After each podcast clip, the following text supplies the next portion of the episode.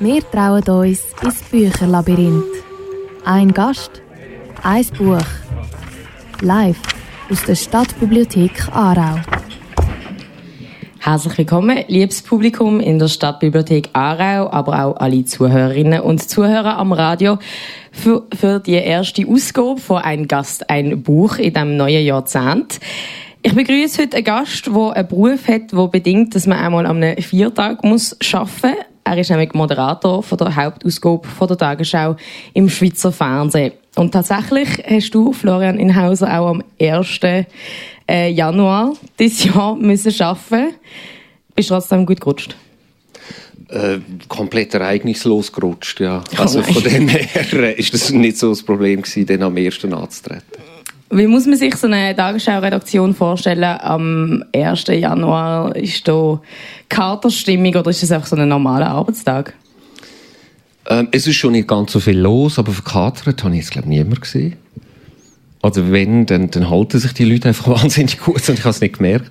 Aber äh, es ist, es ist äh, eigentlich ein normaler Arbeitstag. Es läuft halt nicht so wahnsinnig viel, aber dann zeigt man nochmal das Feuerwerk vom, von der Nacht vorher. und dann hat man schon ein bisschen etwas in der Sendung. Wir befinden uns ja in dem wunderschönen Gebäude der Stadtbibliothek Aarau. Du bist in Aarau geboren und aufgewachsen und ich weiß von der Lila Moser, der Leiterin von der Stadtbibliothek, dass du sehr gute Erinnerungen an den Ort hast. Stimmt das? Unbedingt. Das ist, äh, Stadtbibliothek Aarau ist eigentlich ein magischer Ort. Und, und ich bin jetzt, äh, würde man vermuten, zum ersten Mal seit über 30 Jahren wieder da. Und äh, da werden schon Erinnerungen wach. Also ich glaube, man könnte sagen, dass ich da äh, zumindest literarisch sozialisiert worden bin. Ich habe ich ha, ich ha Tage, Wochen äh, in dieser Stadtbibliothek zugebracht. Meine Mutter hat mich da angeschleicht. Sie, sie hat äh, Bücher von da heimgeschleicht, in die Deli runter. Äh, ähm, das Stadtbibliothek Aarau, äh, ich habe ihr richtig viel zu verdanken. Sehr schön. Ja, und um Literatur soll es ja heute auch gehen unsere Gäste dürfen äh, ein Buch mit in die Sendung nehmen. Ich weiß auch, dass, du, dass es dir schwer gefallen ist, ein Buch auszusuchen. Ich nehme an, du liest sehr viel. Was ist denn sonst so noch, ähm, was sind denn sonst so die Kandidaten gewesen? Ah, eben viel zu viel. Also, wo Lilo Moser äh, mich angehauen hat, ob ich, ob ich äh, würde da mitmachen, was ich, was ich wahnsinnig gern mache, ähm, hat sie äh, gesagt, ja, das wird ihr schon nicht so schwer fallen, das Buch. Und das ist wie, wenn glaube eine Mutter fragt, welches ist dein Lieblingskind? Es ist, äh, ich, ich tue mich schon schwer, äh, irgendwie meine 100 oder, oder 10 liebsten Bücher jemandem aufzuzählen. Und darum habe ich mich dann schlussendlich für das Buch entschieden, wo ich zu dem Zeitpunkt, wo ich angefragt worden bin, gerade gelesen habe, wie gefunden, das ist am fairsten. Und ich nehme jetzt nicht irgendwie ein, ein anderes Buch, sondern ich habe das Buch gerade gelesen und äh, im Moment, äh, ich lese immer so vier, fünf Bücher parallel und, und äh, ja, es ist also, es ist eine Qual gewesen. Lilo Moser hat mir das nicht geglaubt, aber es war eine Qual, ein Buch auszusuchen. Und dann habe ich es am Schluss einfach gemacht und mich für das Buch entschieden, das ich gerade gelesen habe. Du hast die können entscheiden und du bringst äh, ein sehr außergewöhnliches Buch mit. Das äh, hört man schon eigentlich am Titel. Unthinkable: An Extraordinary Journey Through the World's Strangest Brains. In diesem Buch werden neun Menschen porträtiert, die äh, außergewöhnliche Hirnerkrankungen haben. Äh, das Genre kann man als Popwissenschaft äh, bezeichnen. Also es werden neurologische Phänomene eigentlich auf eine sehr unterhaltsame Art eigentlich äh, beschrieben. Wie hast du das Buch entdeckt? Ich erinnere mich nicht. also ich, ich, nein, ich, ich, ich lese relativ viele Rezensionen äh, weil das für mich, finde ich, äh, äh, eine ganz praktische Art und Weise ist, an Büchertipps anzukommen. Ähm, ich glaube, die Rezension ist entweder auf der BBC oder, oder äh, Webseite oder ich glaube eher im Guardian, weil die Autorin äh, schreibt auch für den Guardian, das ist eine englische Tageszeitung. Und äh, dort habe ich Rezensionen über das Buch gelesen und das hat mich so fasziniert. Die Idee, die, die Autorin, die Helen Thompson, ist ja äh, selber äh, Neurowissenschaftlerin so von wegen Popwissenschaft. Ähm, Writing Journalism könnte man mal sagen, aber äh, äh, und, und ich habe das so faszinierend gefunden. Äh, nee, Jetzt fällt es mir ein. D darf ich, ich weiss nicht, hat man so viel Redezeit? Jetzt fällt mir nämlich ein, wie es wirklich also gelaufen ist. Stunde. Also, nicht unendlich, aber nein, erzähl. nein, jetzt, jetzt fällt es mir wieder ein. Sie hat, sie hat quasi einen Artikel äh, gemacht aus einem Teil vom Buch. Sie hat eine, äh, eine Frau, die in ihrem Buch vorkommt. Der Teil ist quasi als Artikel im Guardian gekommen und dort bin ich hängen geblieben. Und da bin ich gerade so frustriert gewesen, wo der Artikel fertig war, weil sie hat erstens eine wahnsinnig gute Schreiben und zweitens äh, habe ich das Thema faszinierend gefunden und dann steht unten dran, das ist ein Buch und da habe ich so Freude gehabt und das sofort bestellt und, und, und verschlungen. So ist das gelaufen. Okay. Kannst du dich noch erinnern, was die Frau für eine Hirnerkrankung hatte?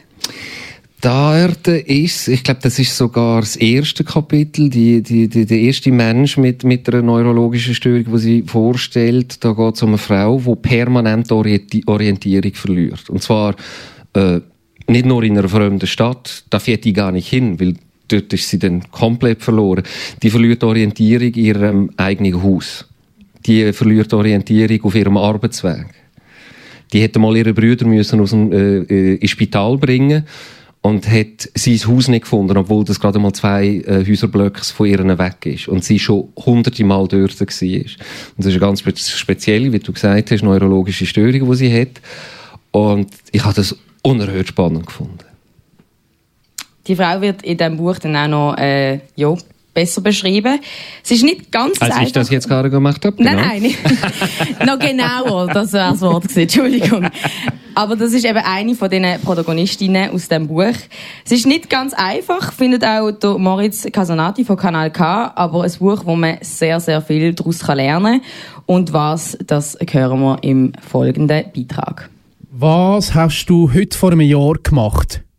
Oder an dem Tag, wo dich deine Mutter das erste Mal gestillt hat. Die Schriftstellerin und Psychologiejournalistin Helen Thompson hat eine Person getroffen, die sich an diesen Tag kann erinnern kann. Nicht nur das, sie hat acht weitere Köpfe getroffen, die alle auf ihre eigene Art ein ganz spezielles Kern haben. Jeder Person widmet sie jeweils ein Kapitel. Für das reist sie um die Welt und geht die Person besuchen. So trifft sie unter anderem den Bob. Er vergisst eben keinen Tag von seinem Leben. Die Schriftstellerin redet mit diesen Menschen darüber, wie sie mit ihrer einzigartigen Psyche leben. Auch erklärt sie, wie es zu dem unglaublichen Geisteszustand kommt. Das ist aber nicht alles. Helen Thompson erzählt auch von Menschen, die schon früher mit ganz speziellen Kernen aufgefallen sind. Man erfahrt also auch etwas über die Psychologiegeschichte. Und nach jedem Kapitel versteht man auch, wie das Gehirn bei einem gewöhnlichen Menschen funktioniert. Ich weiß jetzt zum Beispiel, wie mein Gehirn Informationen speichert, was meinen Charakter formt oder wie mein Orientierungssinn funktioniert. Helen Thompson erzählt zum Beispiel auch von der Sharon, wo keinen Orientierungssinn hat. Sie verirrt sich sogar in ihrem eigenen Haus. Oder dann ist dort Silvia, wo konstante Musikhalluzinationen hat. Die Autorin nimmt einen mit auf ein Abenteuer in die unglaubliche Weite von unserem Kern. Man muss kein Neurochirurg oder eine Psychologin sein, um bei diesem Abenteuer dabei zu sein. Trotzdem, gewisse Passagen habe ich manchmal auch zweimal müssen lesen. Das liegt aber vielleicht auch daran, dass das Gehirn einfach unglaublich komplex und auch abstrakt ist. Die neuen Leute demonstrieren jedenfalls eindrücklich, zu was unser Gehirn kann fähig sein What is clear is that the strange brain provides a unique window into the mysteries of the so-called normal one. It reveals some of the extraordinary talents locked up inside us all, waiting to be unleashed. It shows us that our perceptions of the world aren't always the same. It even forces us to question whether our own brain is as normal as it would have us believe. Als ich das Kapitel über Sharon, das ist die Frau, die sich sogar in ihrem eigenen Haus verehrt, gerade fertig gelesen habe, bin ich zu Baden am Bahnhof. Gewesen. Plötzlich ist mir bewusst worden, was mein Gehirn gerade leistet. Wie schön ist es doch, dass ich weiss, wodurch es heimgeht. Ein Gast, ein Buch, live mit Publikum aus der Stadtbibliothek Aarau. Wir haben gerade den Beitrag gehört zum Buch Unthinkable, An Extraordinary Journey Through the World's Strangest Brains. Ein wahrlich extraordinäres Buch. Florian Inhauser, hast du auch, wie im Beitrag äh, jetzt beschrieben, nach der Lektüre von Unthinkable Moment gehabt, wo du dir plötzlich extrem bewusst gewesen bist, was jetzt dein Hirn leistet? Äh, konstant. Die ganze Zeit. Es ist wirklich, äh, ich gehöre jetzt nicht wirklich zu der Spezies von den Selbstbeobachter, geschweige denn zu den Selbstquantifizierer, also Leute, die da mit irgendwelchen Fitnessarmbändern äh, durch die Gegend rennen. Äh, überhaupt nicht. Aber in dem Moment, wo ich das Buch gelesen habe, äh, man spiegelt sich halt schon permanent und, und denkt, äh, aha, so läuft es bei mir ab. Ähm, also das, äh, das ist ein Buch, wo, wo einem wirklich Myriaden von, von Aha-Momenten und, und, und äh, großes Wort, auch Selbsterkenntnis beschert, aber halt so ganz trocken, wissenschaftlich und, und äh, äh, ja, also ich, ich bin hin und weg. Ich habe, ich hab, ja, man sagt das so, ich habe wahnsinnig viel gelernt in dem Buch, aber es ist tatsächlich so. Was ist dir davor am meisten geblieben? Äh, dass wahrscheinlich äh, kein Mensch die Welt so sieht, wie ich sie sehe. Und ich kann nicht die Welt so sehen, wie du sie ansiehst. Und, und dass das ja eigentlich ziemlich ein, ein, ein ziemlich unerhörter Fakt ist. Dass, dass niemand, ich meine, das wissen wir alle so ein bisschen, das habe ich ja schon vorher gewusst, die, Qualia, also quasi die Wahrnehmung von Farben äh, äh, dass, dass jeder Mensch anders äh, die Farbe sieht. Du siehst das Rot nicht so, wie ich es sehe. Deine Hosen sind für mich so und so rot, für dich sind sie ganz anders rot. Aber das geht noch viel, viel weiter. Eben, das, hat, das, das, das passiert bei der Orientierung, das passiert äh, bei Gefühl, das ist, kein Mensch äh, erlebt die Welt so wie und auch die Realität so wie der nebendran. Und äh, das ist mir so richtig bei der Lektüre von dem Buch bewusst worden und das, äh, ja, das, das, ich finde das unerhört. Es soll doch alle die Welt so sehen, wie ich sie sehe. Oder? Das ist schlussendlich ist quasi mein Job, äh, äh, den Leuten von der Welt zu erzählen äh, bei der Tagesschau. Und jetzt erfahre ich in dem Buch, vergiss es. Die sehen nie die Welt so, wie du sie siehst. Und schlussendlich ist das auch gut und richtig so. Es hat ja eigentlich auch einen sehr schönen philosophischen Wert, äh, zu sagen, eben nicht, also so wie ich die Welt sehe, ist nicht unbedingt korrekt so. Also, das ist genau, ja, es gibt kein richtig oder kein falsch. Also eigentlich ein Buch, das so jeder und jeder sollte lesen. Sehr versöhnlich, ja. Die Autorin äh, Helen Thompson sagt auch, dass gewisse Eigenschaften von den beschriebenen Krankheiten in uns allen zu einem gewissen Prozentsatz können drin sein Hast du dich in einer von diesen Personen mal ein bisschen wiedererkannt? Da lacht einer. Äh,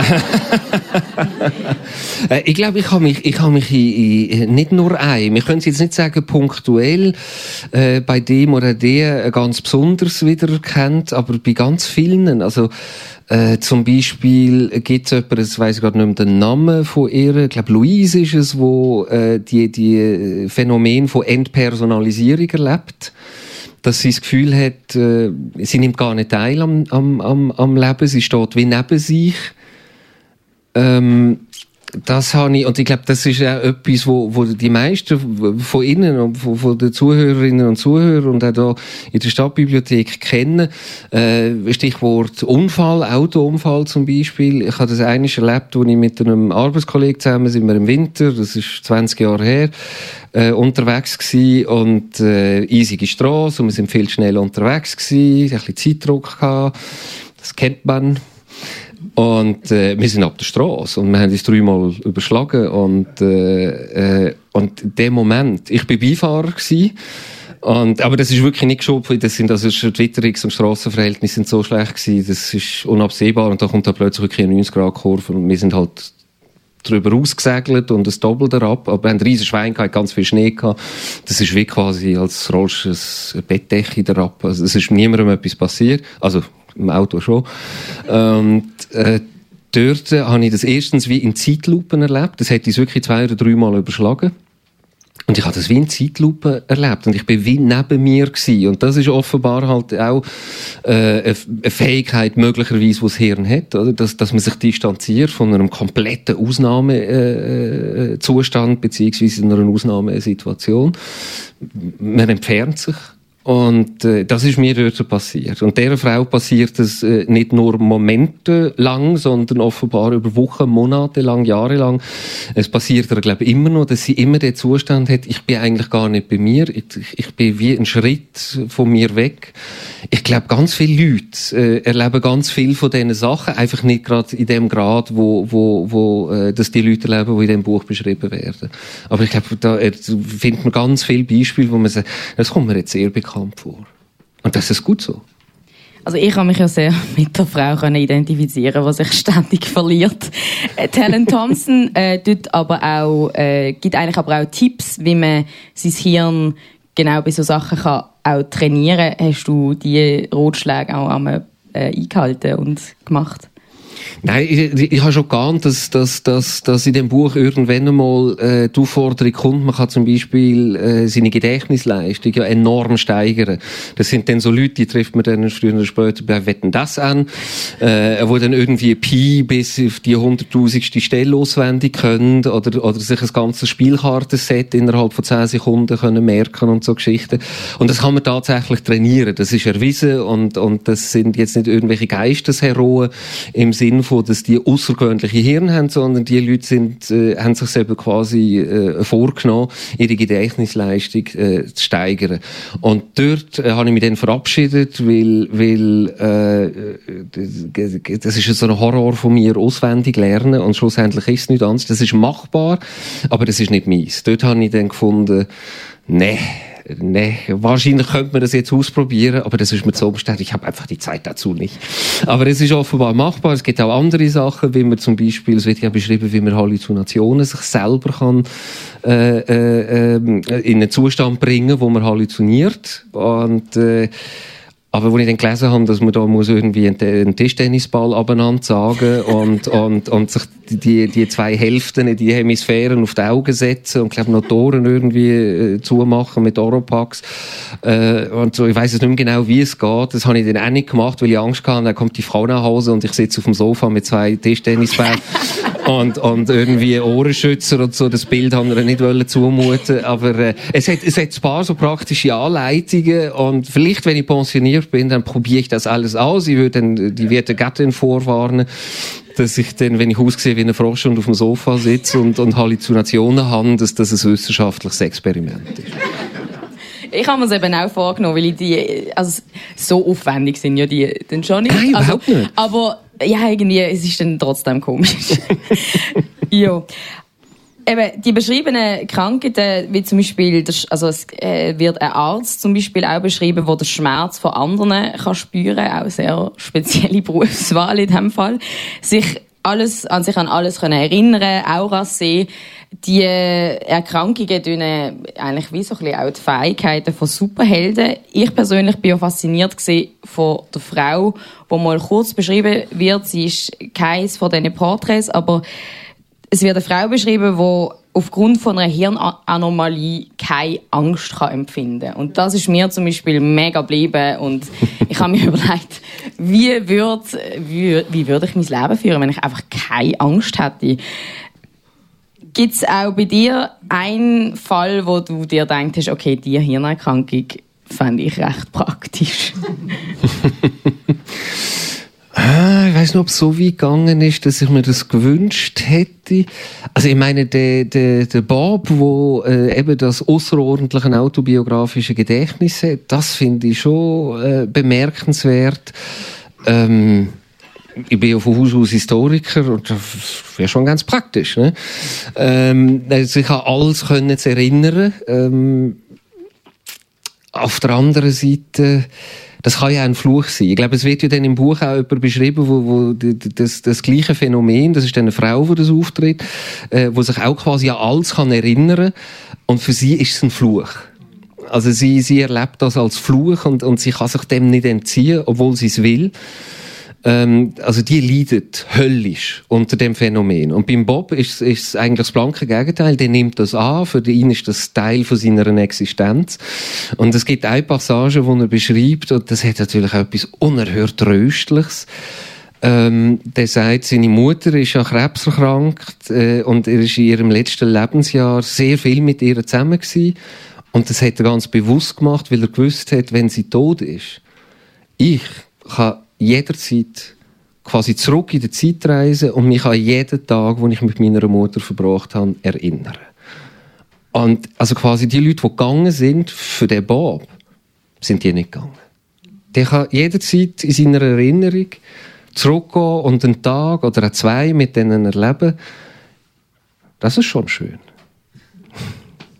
Ja, es ist eben auch ein ziemlich romantisches Buch, habe ich gefunden, trotz äh, dem wissenschaftlichen. Das stimmt, das stimmt. Ja, trotz, ja, trotz, dass es ein wissenschaftliches Buch ist. Wir kommen jetzt zum ersten musikalischen Beitrag von dieser Stunde. Du hast mir eine Liste geschickt äh, mit Musikwünschen.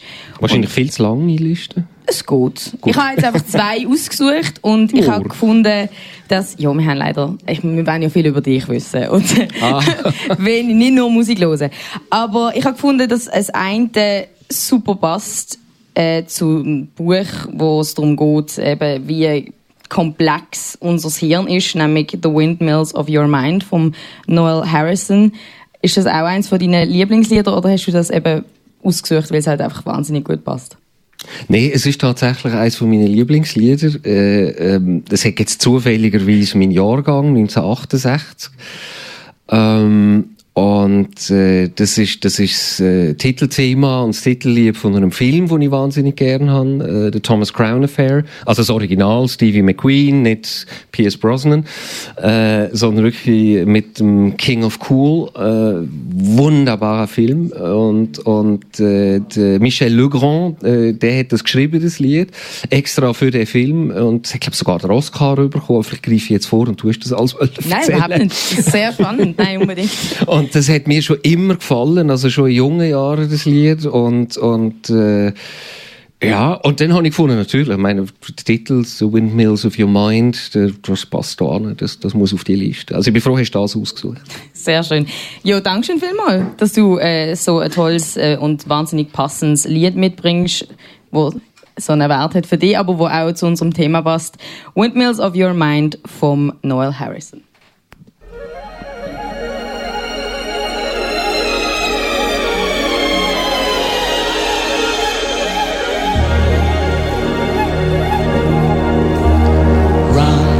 A circle in a spiral, like a wheel within a wheel, never ending or beginning on a never spinning reel, like a snowball down a mountain or a carnival balloon, like a carousel that's turning, running rings around the moon, like a clock whose hands are sweeping past the minutes of its face, and the world is like an apple whirling silently in space, like the circles that you find in the windmills of your mind like a tunnel that you follow to a tunnel of its own, down a hollow to a cavern where the sun has never shone, like a door that keeps revolving in a half-forgotten dream, or the ripples from a pebble someone tosses in a stream, like a clock whose hands are sweeping past the minutes of its face, and the world is like an apple whirling silently in space, like the circles that you find in the windmills of your mind. Keys that jingle in your pocket, words that jangle in your head. Why did summer go so quickly? Was it something that you said? Lovers walk along the shore and leave their footprints in the sand.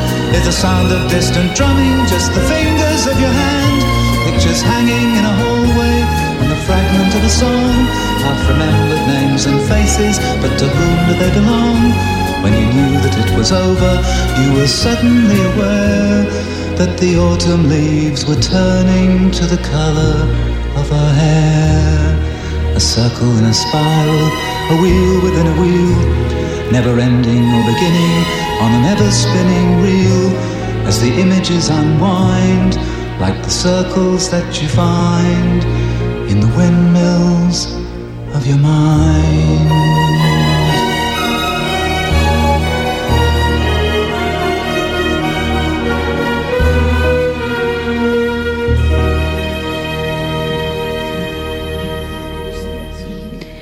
Wir haben gerade Windmills of Your Mind gehört auf Radio Kanal K. Gewünscht von meinem heutigen Gast in Ein Gast, ein Buch, der Tagesschau-Moderator Florian Inhauser. Die Autorin vom Buch, wo du mitgebracht hast, ist, wie wir gehört haben, durch die ganze Welt gereist, um Menschen kennenzulernen mit außergewöhnlichen Hirn. Auch du bist mit deiner Arbeit schon recht umgekommen, aufgewachsen, wie gesagt, in Aarau, studiert in Zürich, Anglistik, Germanistik und Geschichte. Dann hast du aber auch mehrere Jahre als Korrespondent in London gewohnt. Wo würdest du dich heutzutage anziehen? Hm, jetzt dürfen wir einen ehemaligen Auslandskorrespondent fast nicht fragen, das könnte länger dauern. Nein, es ist, es ist, ähm, das, ich kann mir ganz viele Orte vorstellen, wo ich könnte leben. Ähm, Berlin finde ich eine super spannende Stadt. Äh, könnte mir auch vorstellen, zu leben. Hamburg, wo meine werte Frau Mama herkommt tolle Stadt, bin ich jetzt erst gehört, also kürzlich übertrieben vor einem Jahr oder zwei sind es gewesen, für eine Sendung. Ähm, SRF Global äh, ist das gewesen, äh, längere Zeit nicht mehr dort gewesen und dann Hamburg wieder entdeckt und, und äh, tolle Stadt. Also sonst eben ganz weit weg habe ich auch im Programm. Äh, Südafrika äh, ist, ist Namibia, das ist so eine Gegend südlichen Afrika insgesamt, also auch Malawi, Sambia und die Gegend äh, reizt mich enorm. Das hat dann mehr mit meiner Frau zu tun, weil die dort unten zum Teil aufgewachsen ist, also Namibia und auch noch Verwandte in Namibia und auch in, in, in Südafrika, in der Nähe von Kapstadt, Somerset. Das ist eine Gegend, die mich enorm fasziniert, äh, weil einmal das Licht, das Licht dort unten ist so unglaublich anders, weder äh, alles, was wir, was wir äh, da in der gemäßigten Breite haben. Es schmeckt auch komplett anders. Mal abgesehen von Viechern, Landleuten und so. Nee, also ich glaube, Fernweh ist, ist, ist, ist äh, ein Zustand, in dem ich mich eigentlich permanent bewege. Du bist nicht nur äh, in London gewesen, sondern auch in eben weiteren Weg im Iran, Pakistan, Thailand, wenn ich das äh, richtig recherchiert habe. Also auch Krisengebiete teilweise. Wie ist es nach so einem Aufenthalt wieder in die heile Schweiz zurückzukommen? Wie kommt man da wieder zurück? Schwierig. Ähm, das ist eigentlich nicht ganz einfach. Also sagen wir mal, du kommst, ein Beispiel, du kommst aus Mali zurück das ist ich glaube 2013, wenn es mir recht ist, der Krieg, wo, wo äh, vor allem den Franzosen gegen Dschihadisten, die aus, aus äh, Maghreb gekommen sind, äh, geführt haben und, und dort in Timbuktu zerlegt haben, die unglaublich tolle Bibliotheken geschliffen haben, die es in Timbuktu gibt, der Wüstenstadt. Und äh, da bin ich glaube zwei Wochen in Mali mit meinem Kameramann zusammen. Und wenn du zurückkommst und äh, die Frau sagt, äh, äh wenn du rausgehst, nimmst du noch den Müll mit, das ist echt schwierig. Nein, es ist, man, man, man geht da schon ein kleines Loch. Es ist so, also ich, ich, ich habe nicht das Problem, dass ich dann irgendwie von, äh, in Träumen verfolgt werde von dem, was, was ich gesehen habe oder erlebt habe. Das ist noch nie passiert. Aber es ist einfach so, es ist der Kontrast. Es ist das Kontrastprogramm, das man hat. Also, dass man von einer äh, kompletten Ausnahmekrise, einer Kriegssituation, äh, nur ein paar Flugstunden später halt wieder wirklich in der, in der heilen Schweiz ist und das grösste Problem ist, oh verflixt, ich habe die Steuerrechnung noch nie eingereicht oder oh verflixt, ich habe den Müll noch nicht rausgebracht, äh, dann ist das, äh, dann, dann äh, braucht man einen Moment, um, um, um wieder anzukommen. Da habe ich übrigens auch ein Lied, wo, wo mir dabei hilft. Das habe ich jetzt nicht auf die Liste da, weil die Liste ist eh schon viel zu lang gewesen. Das ist ein, ein äh, amerikanischer Trompeter, ähm, wo mir der Name jetzt natürlich noch nicht einfällt, aber vielleicht komme ich noch drauf. Ähm, äh, der, der, das ist so ein Trompetenstück, ein Jazzstück. Und äh, das, das hast halt heutzutage auf deinem Handy und Kopfhörer hast du auch immer dabei, wenn du Fernsehen machst. Und dann lasse ich das immer auf dem Weg zurück. Also meistens ist es dann halt der Flüger wo ich dann wirklich äh, das, das Lied ganz bewusst anmache und das dann vielleicht auch zwei oder dreimal los. Und das ist für mich dann wie so der Übergang von, von dort, wo ich bin und von dem, was ich dort erlebt habe, wieder zurück in den Alltag. Das, das hilft mir dort dabei. Das jetzt esoterisch? Nein, überhaupt nicht. Gut. also es ist sehr verständlich, dass man da so Coping Mechanisms auch braucht. Aber so der Moment, wo die zum wieder ankommen, wird der kürzer? Gewöhnt man sich dran oder gewöhnt man sich da nie dran? Oh, nee, es ist, äh, das dauert einen Tag. Das ist, es ist wirklich, es ist ein Tag oder so. Und vor allem, wenn man am nächsten Tag dann wieder in den Sender muss, dann ist das, aber das kennt jeder, äh, an den Geräten und da in der Stadtbibliothek Aarau. Äh, wenn du nach Ferien oder was auch immer wieder gehst, arbeiten, du musst ein paar Stunden, äh, in der Bude sein und da bist du sowas von angekommen wieder. Du hast äh, nicht äh, gerade vor der Kamera angefangen mit dem Journalismus, aber auch schon sehr, sehr früh. Deiner Wikipedia-Page äh, ist zu entnehmen, dass du mit 16 einen Bericht über eine Lego-Ausstellung geschrieben hast und das so die Einstieg in Journalismus war. Stimmt das? Das stimmt, das stimmt. Das, woher haben die das? Äh, und so, also eben, das ist ja da Luftlinie, was würde ich jetzt schätzen? 200 Meter von da ist im City-Block, ich weiß zwar nicht, ob das heute noch so heisst, ähm, äh, im City-Block ist irgendwie eine Lego-Ausstellung. Also man darf sich das nicht vorstellen wie das Legoland, es war ein bisschen kleiner. Und äh, dort, das ist für den Generalanzeiger gewesen. Ich glaube, den gibt's auch nicht mehr. Das ist so eine Lokalzeitung gewesen. Aber ich sehe in der Runde nicken ein paar Leute, die kennen den noch.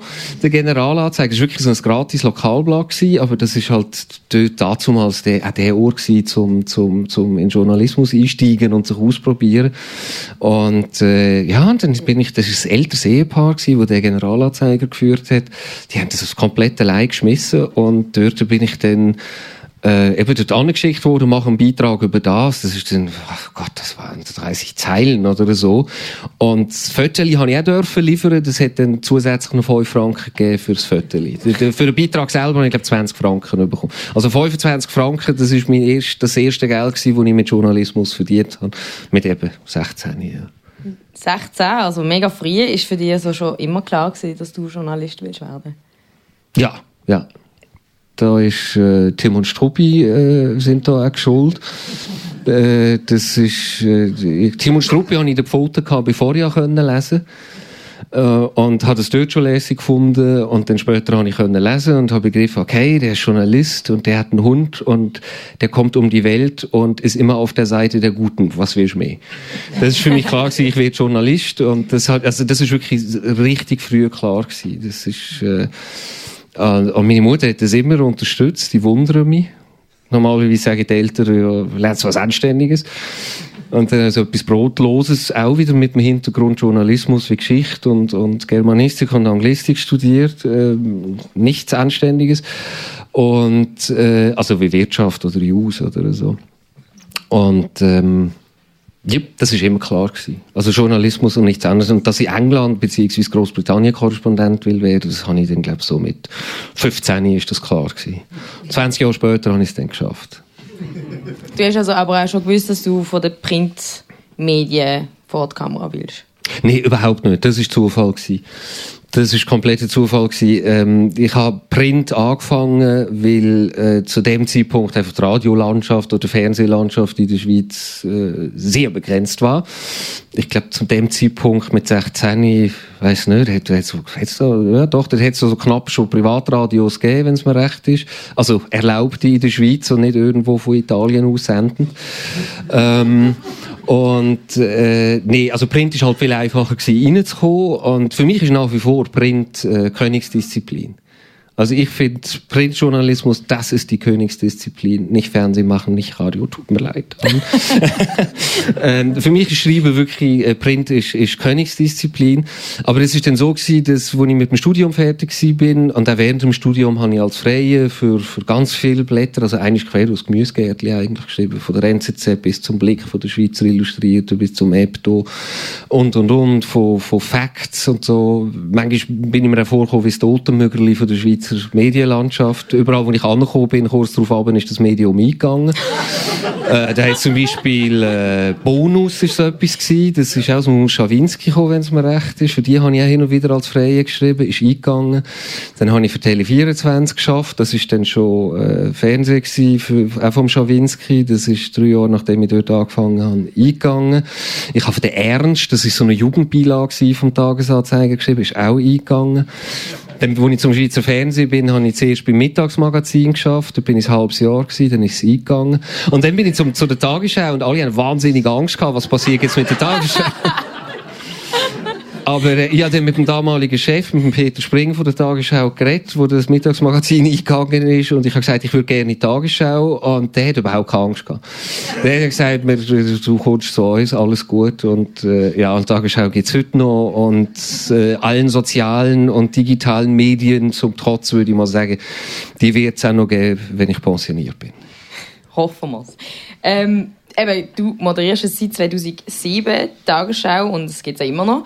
Seither ist viel passiert im Bereich der Medien. Du hast es jetzt auch schon angesprochen. Social Media ist ein riesen Teil von unserem Alltag geworden. Das Phänomen von Fake News ist aufgekommen.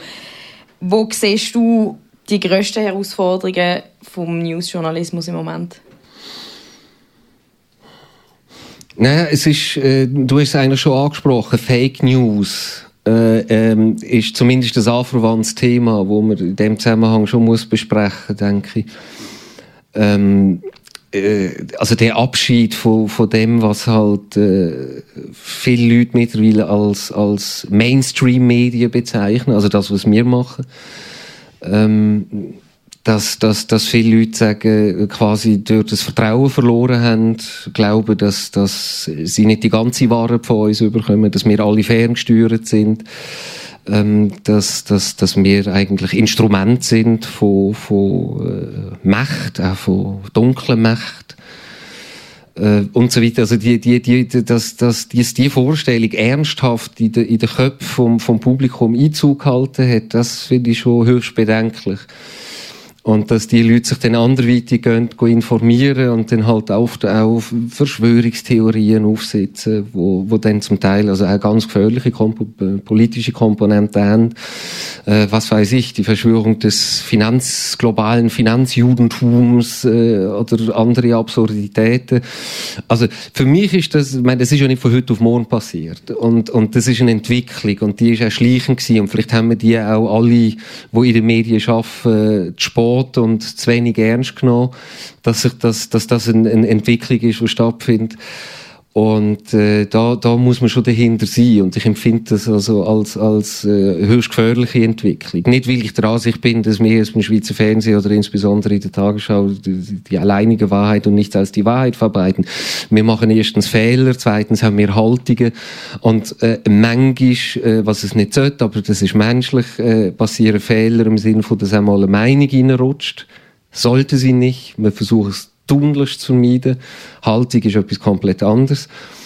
Aber ähm, dass wir eigentlich schon wirklich jeden Tag sehr ernsthaft äh, bemüht sind, Qualitätsjournalismus und so was Ähnliches wie die Wahrheit den Stand der Dinge abzubilden. Das finde ich halt schon wahnsinnig wichtig, eben auch um dem entgegenzuwirken. Aber die Entwicklung eben, dass wir als Mainstream-Medien, ich weiß nicht, was schlimm ist am Mainstream in dem Moment, oder eben als Fake News, als, als wie auch immer, der Herr Trump hat ja eine, eine ganze Enzyklopädie, ein, Vokabularium entwickelt, um uns zu bezeichnen und einzuteilen.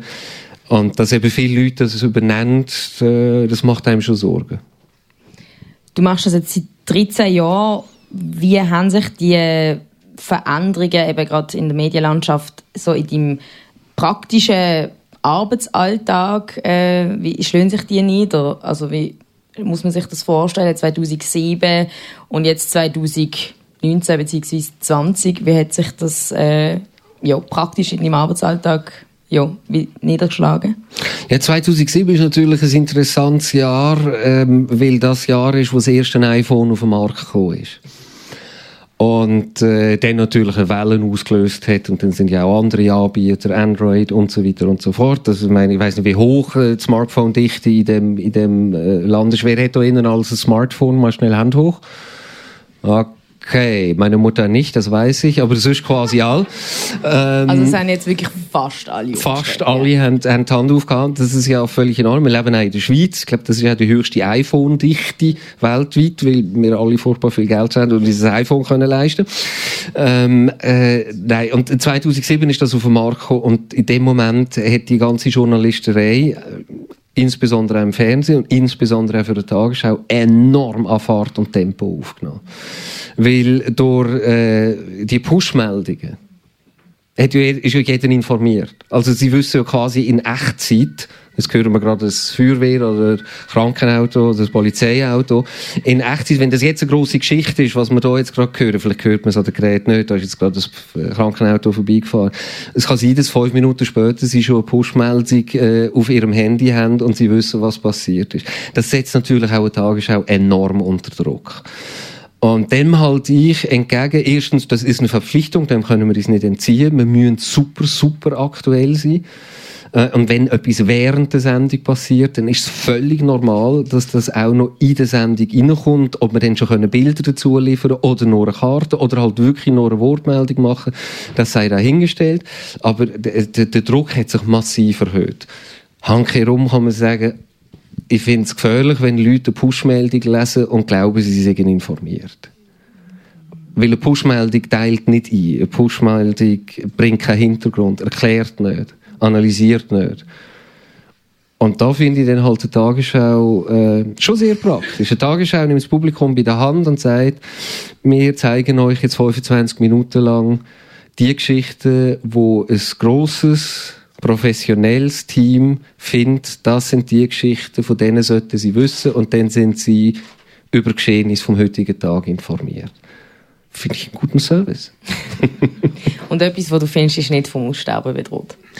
Ich glaube es nicht. Es ist äh, natürlich, also auch bei uns im Sender, äh, das Digital ist der, der heilige Gral und, und äh, das, das, ähm, man hört ja auf dem Gang schon quasi die, die Fernsehen, also Broadcast machen, das ist das alte Medium. Das neue Medium, das ist die Webseite, das ist Instagram, das ist Facebook, das ist äh, halt eben das Digital. Wenn ich unsere Zahlen anschaue, im Moment gehen die ja wieder rauf. Und niemand hat eine Erklärung dafür. Das finde ich das Erstaunlichste. Es kann mir eigentlich niemand erklären, wieso unsere Zahlen in der Tagesschau seit, äh, ich glaube, einem Jahr oder einem halben Jahr äh, wieder richtig steigen. Bemerkenswert steigen. Und ähm, von dem her, wir müssen einfach immer weiterhin so gut wie irgend möglich machen und, und das Angebot äh, weiterhin liefern, so dass die Leute sich sagen, was soll ich permanent in mein Handy reinstarren und irgendwelche Überschriften und Schlagzeilen lesen, wenn ich stattdessen um 25 Minuten, man muss es ja nicht genau um 19.30 machen. Man kann es ja irgendwann am Tag machen. Der liebe Gott hat das Internet erfunden. Ähm, dann glaube ich, hat das Angebot allenfalls äh, weiterhin Bestand. Das glaube ich schon. Also ich weiß nicht, was in 30, 40, 50 Jahren ist. Aber 10, 15 Jahre bin ich sehr zuversichtlich, dass es eine Tagesschau noch gibt. Also du bewegst dich in einem Berufsfeld, wo extrem komplex geworden ist. Würdest du jungen Menschen trotzdem anraten, äh, den Weg vom Journalist oder der Journalistin zu gehen? Auch heutzutage? also sagen wir mal so, vor fünf, sechs Jahren hätte ich das mit dem Brustton der Überzeugung, hätte ich gesagt, auf jeden Fall. Es, wenn ich es jetzt erlebe, es, ist, äh, es gibt viel Kurzfutter, wenn ich mir anschaue, dass, dass das Praktikantenwesen, wo es eigentlich in jedem Medienhaus gibt, sei es jetzt privat oder öffentlich-rechtlich, wo, wo, wo junge, hoffnungsvolle Journalistinnen und Journalisten gute Arbeit leisten, aber also ich will es nicht verheizt werden nennen, aber zu sehr bescheidenen Löhne äh, wahnsinnig viel müssen arbeiten, dabei nicht immer wirklich eng betreut werden, sondern auch wirklich ins kalte Wasser geschmissen werden und, und, und. Ich meine, ich bin der Erste, wo, wo eine romantische Vorstellung, ein romantisches Bild vom Journalismus hat. Simon Strubi. Mit dem Trenchcoat losziehen, Notizblöckchen, habe ich übrigens immer noch.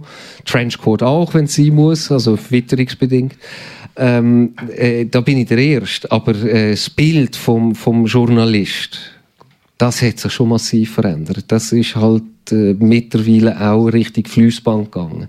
Möglichst viel in möglichst kurzer Zeit raushauen. Ähm, schwierig. Also mit dem Brustton von der Überzeugung äh, würde ich es nicht sagen, aber ich bin überzeugt, wenn du gut bist, dann kannst du es heute immer noch weit bringen im Journalismus und kannst immer noch verflixt viel Spaß dabei haben. Also der Rotschlag von Florian Inhauser an alle jungen Journalisten und Journalistinnen. Du hast uns jetzt viel von deiner Arbeit äh, aus deiner Sicht erzählt. Der Moritz Casonati von Kanal K hat eine Arbeitskollegin und einen Arbeitskollegen von dir getroffen. Und sie haben ihm erzählt, wie es ist, mit ihr zusammen zu arbeiten und unter anderem verraten, was der erste Eindruck war von dir. Ich habe gefunden, es ist ein furchtbar eingebildeter Typ, der immer alles besser weiß. Das sagt der Tagesschau-Moderator Franz Fischlin über seinen Arbeitskollegen Florian Inhauser. Seit dieser ersten Begegnung haben sie es aber nur noch gut gehabt. Und das schon seit über zehn Jahren. Der Florian Inhauser hat seine journalistische Karriere mit blutjungen 16 Jahren angefangen. Seitdem ist berufsmässig so einiges gegangen. Seine Jugend hat er aber können konservieren. Er hat etwas äh, sehr verspielt immer noch und ich finde das sehr sinnig. Ich habe das nämlich selber auch und das haltet einem natürlich ein bisschen jung. Also er kann über sich selber lachen, haltet auch übrigens sehr jung und äh, er nimmt sich nicht immer ganz so ernst. Auch das haltet jung. Die Katja Stauber, Tagesschausprecherin, die in den Zeiten vom Röhrenfernsehen schon Tagesschau gemacht hat, ist übrigens seine Frau. Der Florian Inhauser hat also Humor und das schadet nicht, weil gewisse Tagesschau-Themen sind manchmal schon ein bisschen trocken. Sein Witz, äh, seine Ironie, manchmal schon ein gewisser Sarkasmus, der kommt durchaus so zum Ausdruck, finde ich jetzt.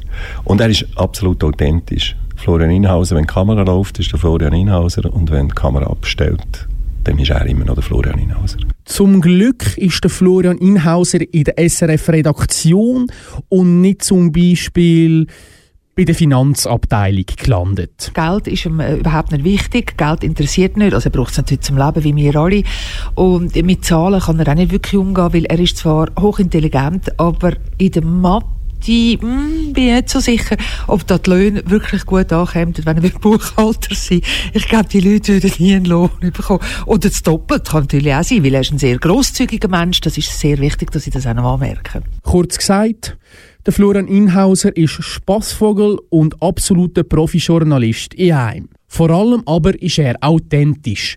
Da sind sich der Franz Fischlin und Katja Stauber einig. Es gibt Leute, die das Gefühl haben, wir seien irgendwelche Sprechpuppen äh, und tun so, wie wenn wir jetzt journalistische Arbeit würden machen. Nein, das, ähm, da ist er das beste Beispiel dafür, dass er kompetent wirkt, aber auch kompetent ist.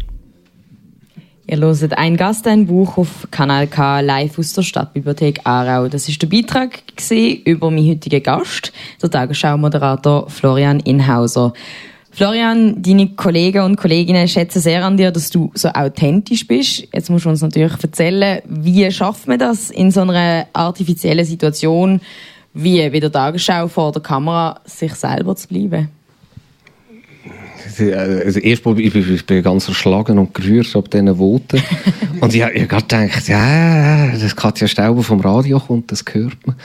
Die hat ja eine Radiostimme, wie du auch an. Also ich, ich, ich habe nie Radio gemacht und, und, und beneiden all die Leute um ihre wahnsinnige Radiostimme.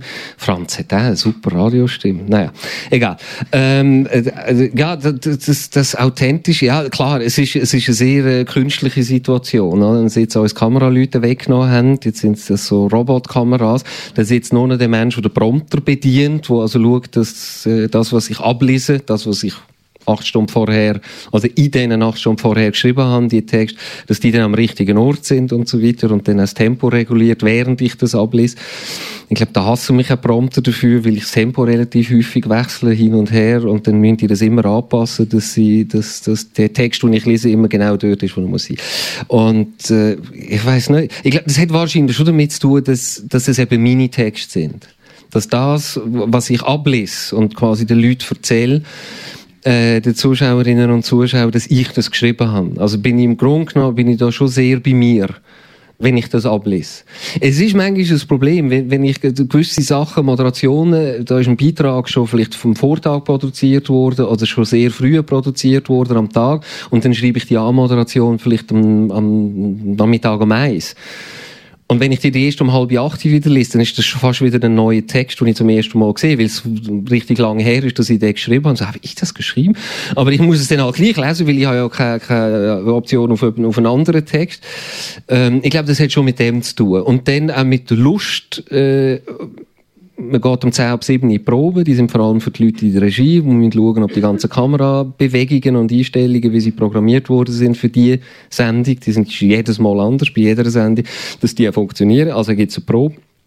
Und ähm, wenn ich in der Probe bin, dann bekomme ich richtig Lust, dann um Punkt 1930 anzustehen und, äh, wie der Engländer so schön sagt, tell it like it is. Und das ist, da, hat man richtig Lust. Für mich gibt es auch nichts Schlimmeres, weder, äh, wenn Proben schnell fertig sind. Das gibt es manchmal. Das einfach mal rattern alles durch, funktioniert alles prima und dann haben wir noch irgendwie sechs, sieben Minuten Zeit. Und was machst du dann? Da, da, da verliert, also ich auf jeden Fall so quasi den Ton aus, jegliche Spannung. Und äh, mein, mein Mittel, und da kommt vielleicht der Spaßvogel her, wie das jetzt formuliert worden ist, da unterhalte ich dann einfach die gesamte Regie und, und, und blödle die ganze Zeit um, weil ich ums Verrecken die Spannung will aufrechterhalten. Wenn es dann losgeht um 19.30 äh, dass, dass, dass auch Nervosität oder Lampenfieber ist es nicht, aber ich finde, eine gewisse Spannung schuldet man dem Publikum schon, dass man alert ist, dass man da ist, dass man präsent ist. Und die fünf, sechs Minuten dann zu überbrücken, äh, dann mache ich halt Zeichen. Katja Stauber und Franz Fischlin haben es eben gesagt, du bist bekannt für deine Sprüche und für deinen Sarkasmus. Auch teilweise in der Sendung selber. Hättest du auch schon Moi? Kritik gegeben? äh, das, das, das gefällt nicht allen und man muss natürlich schon Balance wahren, das ist so. Und, und äh, das ist, ja, also zumindest wenn ich moderiere, immer eine Gratwanderung, das gebe ich ja zu. Ähm, das gefällt nicht allen, dass, dass eben mal, mal ein bisschen Ironie oder mal eine Prise Sarkasmus äh, noch mit reingerührt wird. Ähm, ja, ja, da gibt's Leute, die sich über das aufregen, aber äh, damit musst du leben. Du kannst es nie allen recht machen. Du kannst es nie allen recht machen. Ich glaube, das... Äh, ja, man könnte jetzt sagen, solange ich niemand kalt lasse, ist ja gut. Entweder sie hassen mich oder sie lieben mich. äh, äh, was jetzt natürlich äh, viel äh, dramatisch formuliert ist. Aber ähm, ja, also einfach nur so quasi der erste Absatz von einer, der, der Lied von einer Agenturmeldung verlesen, das wäre mir einfach zu langweilig. Deine Frau und Kollegin Katja Stauber hat letztes Jahr als Tagesschausprecherin aufgehört äh, und schafft jetzt hinter der Kulisse. Sie, sie moderiert noch ein bisschen, aber nicht mehr so viel, da hast völlig recht. Und äh, Ende März äh, was dann? Ja. Das, genau. Wie sieht es bei dir aus? Wie lange hast du noch Lust? äh, moderieren. Oh, äh, das ist eigentlich ein Gedanke, wo ich mir äh, jetzt, also im Moment habe ich noch Lust und, und, und, und zwar grosse Lust und äh, äh, sie hätte das ja immer müssen sagen. Nein, niemand irgendwie in der Chef in der Teppichetage hat mir gesagt, so, jetzt bist du so und so alt, jetzt äh, werden wir dich weiter dem Publikum zu und nichts dergleichen. Abgesehen davon, dass sie äh, nervenzerfetzend gut ausschaut, äh, äh, sondern äh, das ist wirklich ihre Entscheidung gewesen. Sie hat nach 27 Jahren vor der Kamera äh, allein beim Schweizer Fernsehen, wenn man dann noch die European Business Channel dazu nimmt, wo sie auch und im Radio, das ist, äh, äh, da hat sie gefunden, jetzt ist gut, jetzt langt's. Und, und sie hat sich jetzt entschieden, die Sendung zu produzieren, was wahnsinnig anspruchsvoller Job ist. Heute zum Beispiel produziert sie die, die Hauptausgabe von der Tagesschau. Und äh, das ist zum Beispiel ein Job, den ich nie würde wollen machen. Das ist mir viel zu viel Verantwortung. Und, und das ist, du, du hütest einen Flohzirkus. Du musst Auslands-, Inlandskorrespondenten, Autorinnen, Autoren unter Kontrolle haben. Du musst Zeiten unter Kontrolle haben. Und, und, und, und. Das ist ein Horrorjob. Nein, es ist ein super anspruchsvoller Job. Ich bin voll der Bewunderung und des Respekts äh, für, für meine Frau, dass sie das mit der Selbstverständlichkeit gefunden hat. Ich mache das jetzt und ich darf, muss das jetzt sagen. Sie macht es jetzt, glaube ich, seit November. Sie macht es richtig gut. Ich bin brutal stolz auf meine Frau. Wir haben jetzt noch Zeit für einen äh, Song. Ich habe ja gesagt, du hast eine lange Musikwunschliste geschickt. Ich habe jetzt noch We Didn't Start a Fire von Billy Joel ausgesucht. Ich habe gedacht, das ist wahrscheinlich äh, einer von deinen Lieblingssongs, weil der Text ziemlich gut zu deiner Arbeit passt. Stimmt das? Absolut, absolut. Also erstens, mein Stück finde ich, finde ich richtig gut. Das ist cool, das hat Drive, das hat Tempo. Äh, und äh, es ist natürlich so etwas wie ein Historiker oder, oder Journalistenhymne, wenn man so will. Das ist ja, äh, glaube so, äh, äh, Billy Joel ist 1949 geboren und wenn es mir recht ist, und das Lied ist 1989 rausgekommen, wenn es mir recht ist, oder 99, das weiß ich nicht einmal. Auf jeden Fall, er hat dort quasi von, von seiner Geburt an bis zum, zum äh, Veröffentlichung von dem, von dem Lied hat er, hat er quasi lauter so Stichwort und, und so historische Meilensteine und, und, und Ereignisse hat er reingepackt. Ich glaube, wenn es mir recht ist, werden etwa 120 oder 130 Themen angeschnitten. Zeitgenössische aus dem Zeitraum. Und, äh, das, äh, ja, das macht mir nach wie vor, auch wenn ich das Lied schon längstens kenne und, na, wahrscheinlich nicht aber ich lasse dann jedes Mal wieder rein und, und, und schaue, ob ich, ob ich jedes Thema, das angeschnitten wird, ob mir etwas dazu einfällt oder nicht. Es fällt mir nicht bei jedem Thema etwas ein. Es gibt also ein paar Sachen, wo ich echt einmal vielleicht vor 10 oder 20 Jahren mal nachgeschlagen habe, was war das eigentlich? Das sagt mir gar nicht. Aber es ist, es ist ein Journalisten- Historiker-Hymnen im Grunde genommen, stimmt schon. Dann hören wir das doch unbedingt auch gerade, um ein bisschen Energie bekommen am Sonntagmorgen. Billy Joel mit We Didn't Start the Fire.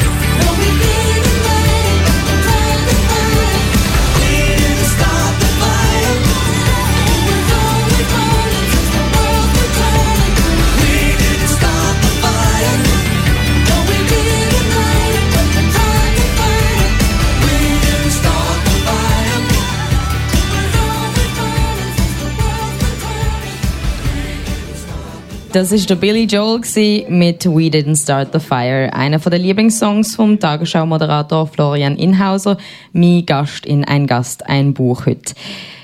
Florian, wir haben leider nur noch äh, Zeit für eine Frage. Ähm, was frage ich dich da? Ich habe ich habe im Zug von meiner Recherche äh, ja unzählige Glückspost und Blick und Glanz und Gloria Artikel von gelesen. Ich muss im Fall wirklich zugeben, ich hätte nicht gedacht, dass man als Tagesschau-Moderator so einen Promi-Status hat. Ist das etwas, was du ab und zu ausnützt? Äh, nee, im Gegenteil. Also, das ist, ich staune selber. Also, wir, wir staunen das Zweite. Das ist, äh, äh, das, das hat wahrscheinlich damit zu tun, äh, es gibt keinen Adel in der Schweiz, äh, die, die A-Promi, also nicht, dass ich mich als A-Promi, im Gegenteil, äh, empfinden, aber es ist, äh, die prominente Dichte ist wahrscheinlich nicht so, so hoch wie, sagen wir mal, äh, einem Land wie Deutschland. Und entsprechend äh, findet dann halt äh, vor allem der Boulevard halt auch die Tagesschau äh, Heinis irgendwie spannend und, und empfindet die als prominent. Äh, ja, ist halt so. Aber du bist auch eine sehr interessante Person. Haben wir heute äh, gesehen. Danke viel, viel mal bist du da gewesen. Es hat mega Spass gemacht. Ich glaube, äh, im Publikum in der Stadtbibliothek auch. Schön bist du da gewesen. Danke vielmals. Ich habe zu danken, dass ich wieder mal in die Stadt Bibi Aarau durfte. Merci vielmals.